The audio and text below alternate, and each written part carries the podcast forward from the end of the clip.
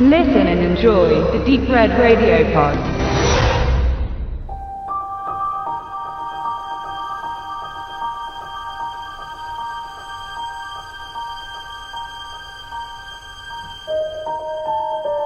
Robert Zemeckis steht für die ganz großen emotionalen, zuweilen pompösen und stets höchst unterhaltsamen Filme Amerikas. Zurück in die Zukunft samt Sequels, Forrest Gump, Contact oder Cast Away. Nicht selten wird seine Leistung mit der von Steven Spielberg verwechselt oder von ihm inszenierte Filme diesem fälschlich zugeordnet, was daran liegt, dass beide einen ähnlichen, erzählerischen, frisch jugendlichen Abenteuerstil haben. Richtig zusammengearbeitet haben sie aber nur an der Zurück in die Zukunft Trilogie, bei der Spielberg als Produzent mitwirkte.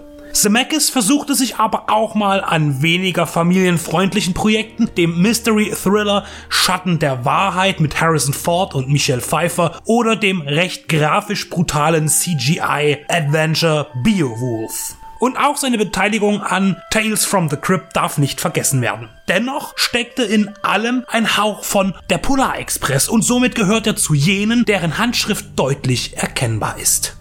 Kulisse seines aktuellen Filmes ist das vom Zweiten Weltkrieg zerrissene Europa. Seinen Anfang nimmt die Geschichte jedoch in Marokko, wo der kanadische Spionageexperte Max einen Auftrag zu erledigen hat. In Casablanca trifft er auf seine Scheinehefrau Marianne von der französischen Resistance, mit der er zwecks der Tarnung zusammenlebt. Sie haben sich zuvor noch nie gesehen, doch aus ihrem beruflichen Verhältnis entsteht recht schnell eine innige Liebe. Nachdem die Mission beendet ist, heiraten sie, leben in London und haben auch rasch für Nachwuchs gesorgt. Es könnte alles so idyllisch sein, wenn nicht noch immer die Nazis auf der anderen Seite des Ärmelkanals ihr Unwesen treiben würden. Auf eine harte Probe wird Max dann noch gestellt, als man seine Frau bezichtigt, eine deutsche Spionin zu sein. Er erhält den Befehl seiner Gattin und der Mutter seines Kindes, eine Falle zu stellen und falls sich der Verdacht dadurch beweisen sollte, sie umzubringen.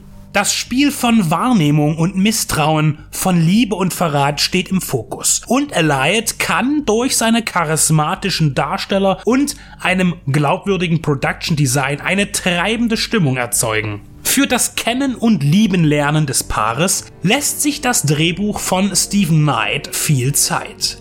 Er hat vom beachtlichen Kammerspiel in No Turning Back bis zum beklagenswerten Fantasy-Spektakel The Seventh Son schon Verschiedenes hervorgebracht, auch die großartige Serie Peaky Blinders.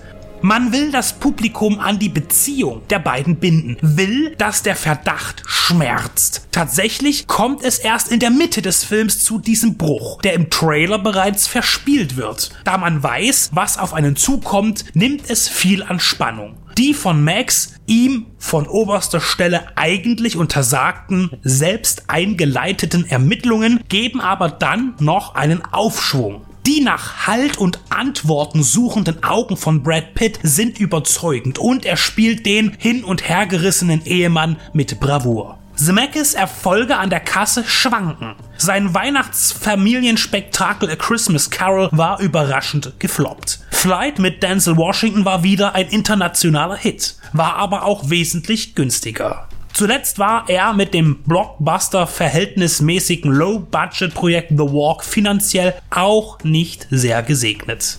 Mit seinem historischen Agentenkrimi versucht er jetzt wieder das Interesse des breiten Publikums auf sich zu ziehen. Zwei Faktoren wirken dabei recht präzise kalkuliert. Zum einen brachten die ersten Sekunden des Trailers zu Eliot die Kinoschießerei von Inglorious Bastards von Quentin Tarantino wieder in die Erinnerung zurück. Vor allem, weil Brad Pitt in verwechselbarem Outfit auftritt und seinem Aldo Rain auf dem flüchtigen Blick sehr ähnlich sah. Zum anderen erinnert abermals Brad Pitt an einen Agentenfilm, in dem er auf seine eigene Frau angesetzt wird und umgekehrt. Das Doug Lyman Remake von Mr. and Mrs. Smith war seinerzeit ein Erfolg, da Angelina Jolie an Pitts Seite auftrat und sich hier die ersten Gerüchte ihrer Liebschaft entfalteten. Seine Partnerin in Eliot ist Marion Cotillard und auch hier zog die Regenbogenpresse schnell ihr Fazit, ob nun zurecht oder nicht. Genützt hat es aber nichts. Eliot war kein Kassenschlager gemessen am Budget. Eliot hat in seiner gesamten Gestalt etwas Konservatives, das zu gefallen weiß. Er wirkt nicht wie ein moderner Blockbuster, ist jedoch ebenfalls anspruchsvoll ausgestattet und bietet auch feurige Action an, um den Dunst einer schnöden Romanze mit Krimi-Ansatz zu vertreiben. Auch das konsequente Ende ist zu begrüßen und rechtfertigt den ernsten Tonfall. Eliot in Deutschland mit dem Zusatztitel Vertraute Fremde verdeutlicht, ist eine bestechende Tragödie, die weniger inhaltlich erfolgreich für sich buhlen kann, denn Nazis und Agenten gehen ja schließlich seit den 40ern im US-Kino immer, sondern wegen dem Handwerk Robert Zemeckis, der einfach weiß, wie man Menschen im Sessel behält.